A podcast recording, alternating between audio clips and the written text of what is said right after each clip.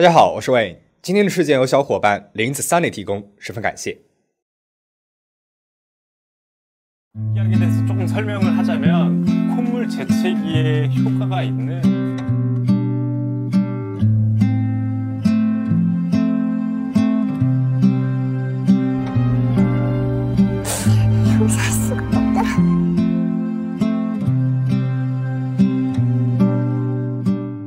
在韩国，成为一名正式的药剂师，不仅要上四年制的药科大学，还需要通过药师资格考试。拿到资格证之后，药师们呢就可以选择在医院里的配药部门做药剂师，也可以自立门户开一家小药店。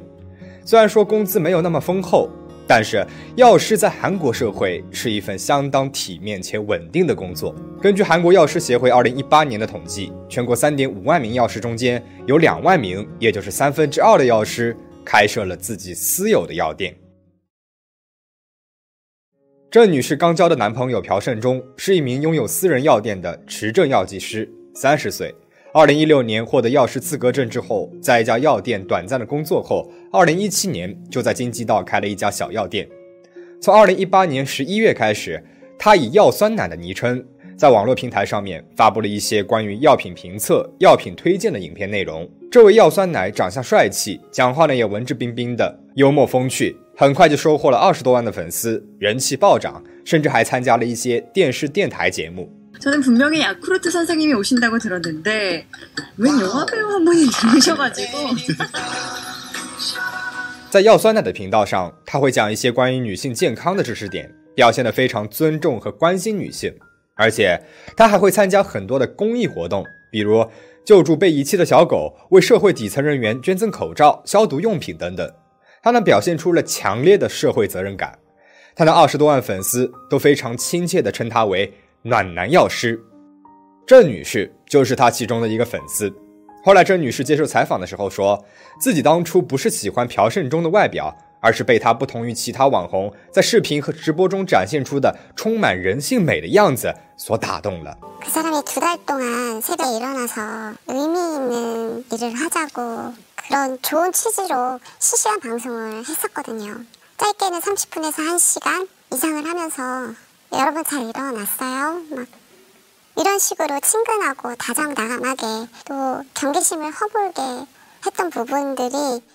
郑女士以一个小粉丝的口吻和心态，给药酸奶的社交平台上面发了私信。没有想到的是，对方竟然回复了。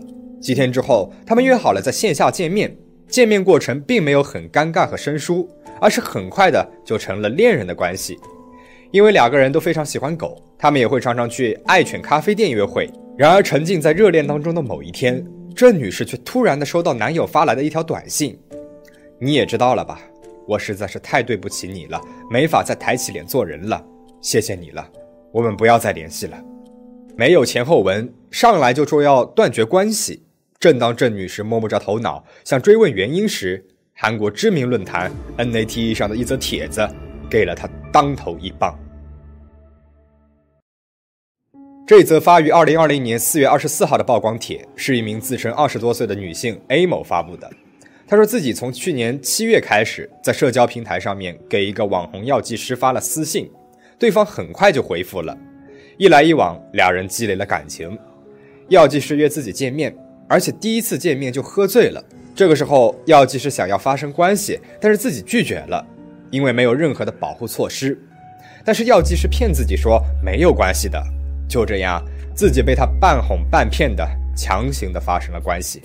A 某的帖子里说，从那以后，那个人也没有和我说过要交往，也没有建立任何关系。虽然他不把我当做女朋友，但是我们每周都会发生一次关系。A 某称自己想努力的去纠正这个奇怪的关系，于是不停的和他见面，满足对方的要求，还给他买礼物，想将两人的关系变成正常的恋人关系。但是呢，这位药剂师总是若即若离，见面的时候表现得很亲密，时常让 A 某产生一种男朋友的错觉。但是，一到关键性的问题，他就顾左右而言他，闪烁其词。而且平时俩人不见面的时候，这位药剂师有时候呢会表现得很冷淡，有时候又表现得很热情，让人摸不着头脑。某一次聊天当中，药剂师不经意地跟 A 某说自己的私处长了水泡，好像是疱疹病毒发作了。A 某一再追问疱疹病毒是什么，药剂师说不是什么大病，大多数人身上呢都携带这种病毒的，没有必要去医院。A 某他不敢大意，在网上查询了相关知识，马上去了医院接受检查。但是，最担忧的事情还是发生了，疱疹病毒检测结果为阳性，HSV 二型，与药剂师口口声声说的不是大病截然相反。这个疱疹病毒主要分为 HSV 一和 HSV 二型。HSV 一大部分呢都是口唇感染，会在口唇附近的皮肤上冒出水泡，但是二型病毒是生殖器感染，主要是通过不洁性关系传播所引起的。A 某一听医生说 HSV 二型是不治病，一辈子都无法消除，当下就崩溃了。一年前自己体检的时候，明明是没有查出 HSV 阳性，好几年没有和异性接触了，偏偏和药剂师交往的过程当中感染上了这个病毒，结果是很显然的。犹豫再三，他选择在论坛上面发布了帖子，想要警戒其他潜在的被害女性。虽然 A 某没有在文章当中提到这个药剂师的大名。但是和帖子一起发布的打码图片实在是太过于熟悉了。A 某曝光的正是郑女士的男友，网红药剂师朴胜忠。郑女士颤抖着读完了帖子，还来不及去核对这其中的细节和真假，一种近乎恐惧的不安涌上了她的心头。A 某帖子里所出现的那些病症，和她近期身体上的不适实在是太过于相似了。제 처음 느껴보는 그 증상이어서 그걸 뭐라고 해야 될까 따갑고 너무 쓰리고 그 뭔가 화상을 입을 때 어, 물에 닿으면 그 화상 입은 게 굉장히 쓰리고 아프잖아요. 아이고. 그 증상이 너무 점점 심해져서 나중에는 제가 물이라든지 커피를 마시고 싶어도 무서워서 못 마시겠더라고요. 아이고. 너무 고통스럽고. 医院的检查结果显示，郑女士也被感染上了这个病毒。同时，这个病毒的某一个抗体数值达到了峰值， 那么只有在感染这个病毒的初期，也就是十五到二十日之内，这个抗体才会达到峰值，一两个月之后便会逐渐的降低。也就是说，感染她的就是这一个月里面唯一和自己有过亲密接触的男友，以为只会出现在别人身上的故事，竟然原原本本的在自己的身上重现了一遍。即使是铁证如山，但是性格软弱，还怀有一丝丝侥幸和旧情的郑女士，还是想和男友联系一下，听听他的立场。但是她等来的不是对自己的病症的关切和担忧，而是男友的辩解以及对自身利益受损的愤怒。朴胜忠向郑女士抱怨：“我太委屈了，多亏了那个女人，我短时间内是别想去应云药店了，也太恶心了吧！我还有她的照片呢，要不要我也在网络上曝光一下？”面前是一个换了一副面孔、戾气十足的人，让郑女士感到了混乱和恐惧。本能的恐惧提醒了她，也许这才是这个男人的真正面目。郑女士鼓起了勇气，也在论坛里面写下了曝光的帖子。我觉得，除了第一位受害者和我，可能还有别的女性正在被他所害。正如郑女士所预测的那样，她的帖子下面出现了第三位被害女性小龙。小荣通过 A 某和郑女士的帖子，才得知原来这个网红博主要酸奶都是通过同样的手法和女性进行联络的。仔细分析两个人帖子当中的时间线，二零一九年十月到二零二零年一月和 A 某保持着身体关系，二零二零年三月到四月则和郑女士是男女朋友关系。也就是说，从二零二零年年初开始，这位小荣和朴胜忠接触的日子里面，他根本就没有断过女朋友。而朴胜忠当时又是怎么和他说的呢？여자친구가있다고한적이진짜전혀없었어요제가그집에오라는얘기를들었을때그때아저그집에는여자가되게많이가냐물어봤었는데아절대아니라고뭐자기는마라톤하는크루들하고뭐엄마랑여동생만오지절대여기는여자는안온다그렇게얘기를하면서在朴胜忠参加过的各种直播节目当中。 他也正大光明的摆出了单身的人设。아여자친구는그제가유튜브를하고있잖아요근데어만약에여자친구가있었다면좀유튜브할시간이없지않았을까라는생각을좀했습니다네그래서 저 아군이에요, 여러분. 네. 아군. 사격 중지. 사격 중지하시고 어떤 약을 먹어야 여자친구가 생기냐. 그거를 알면 제가 即使在两篇曝光帖子发布之后朴胜中也试图给小荣洗脑。文章内容都是假的并且把责任全部都推给了 a 某和郑女士。而在小荣发布了曝光留言之后朴胜中还用药店的电话联系了他又是一番哄骗要求他删掉留言并且吩咐他不要接听 a 某和郑女士的电话。不只是对小荣对于最初的曝光者 A 某和郑女士，朴胜忠也是使用了同样的折磨和洗脑的手段。他不仅仅在 A 某发帖后的半个小时就疯狂的用自己的私人号码和药店电话轮番轰炸，甚至还跑到了 A 某家门口闹事儿，不停的威胁说自己不害怕警察，今天晚上就要在这里自杀。虽然隔着一扇门，但是朴胜忠的威逼还是压垮了 A 某。A 某在恐惧和不安当中，把最开始发布的那些帖子都给删掉了，而郑女士也在事情曝光之后被他一直骚扰着。曝光帖发布不久之后，朴胜忠开始删除自己在油管频道上的视频，并且处理各种社交平台上的软件。但是除此之外，他没有向大众做出任何的回应。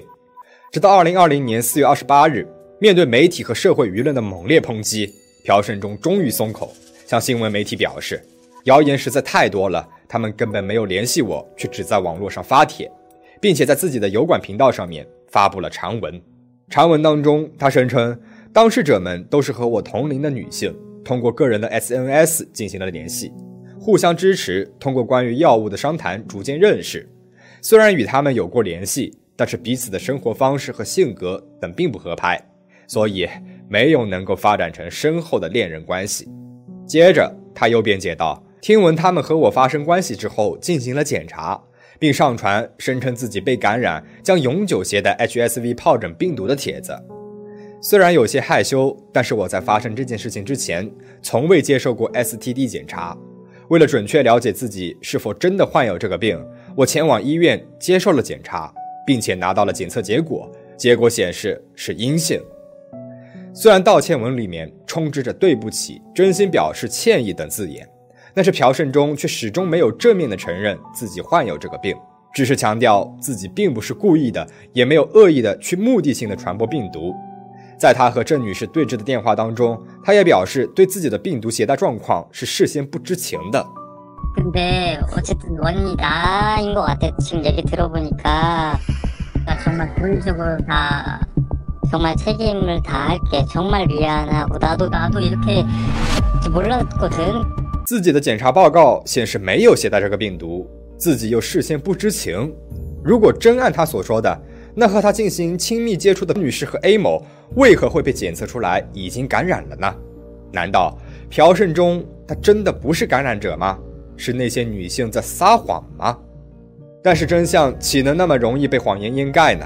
他的长篇辩论不过是不堪一击的纸老虎罢了。第一点，朴胜中提供的病毒检测结果，虽然检查结果的确显示是阴性，但是他的这份报告很快就被细心的网友指出。只做了尿检。据悉，疱疹病毒的检验应该是在关键部位出现病变时，在患处提取液体或者物质进行检验，或者是采取血液检验。那么，仅仅做尿检呢，是不能够断定是否携带疱疹病毒的。而作为四年制药科大学出身的朴胜中，分明比起一般人是拥有更多更专业的医学知识的。这也意味着他知道如何利用大众的知识盲区来提供对自己有利的信息。第二点，朴胜忠他真的是事先对自己的患病情况一无所知吗？这个说法就更站不住脚了。前面我们就提到了，A 某发觉自己不对劲，正是因为朴胜忠亲自告诉过他，私处出现了疱疹病毒的相关病变，甚至在直播里面他也提到过自己患有过疱疹病毒一型的病症。피곤해가지고진짜요즘에잘못해서어제엊그저께였나 여기났었어요어이거뭐야이거어이슬주에헤르페스올랐어헤르페스올랐어身为药师的朴胜忠，不仅对自己身上的疾病加以隐瞒，甚至在自己已经得知 A 某因自己感染上性病之后，还用那样的手段来接触郑女士。 没有采取任何的保护措施就强行的进行了性关系。这不仅是作为药师的职业道德丧失，超越了单纯的不告知失误。我们甚至有理由怀疑，这是一种带有故意性的恶劣传播，并且在事件曝光之后，他企图通过自杀威胁、骚扰、诋毁等方式来对受害者进行二次伤害。在韩国法律当中，如果可以证明他是在对自己病情知情的前提之下主动发生的性关系，那他的行为就已经构成了伤害罪了。受害者女性就有权利向他要求身体以及精神上的赔偿。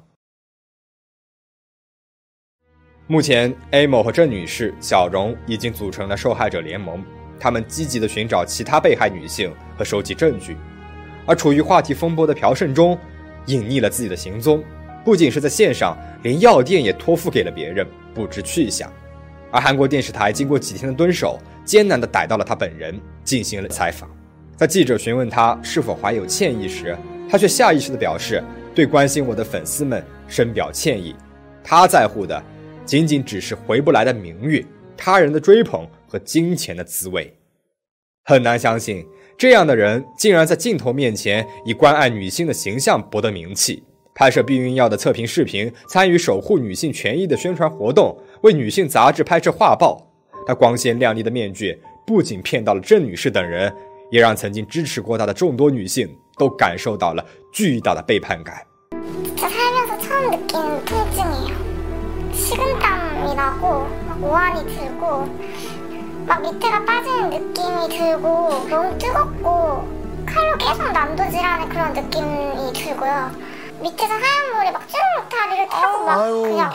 때려 내려요. 어. 제 의지가 아닌데 그냥 그런 식으로 막 하얀 물이 뚝뚝 떨어지고 어. 제가 평생 죽을 때까지 가져가는 거잖아요.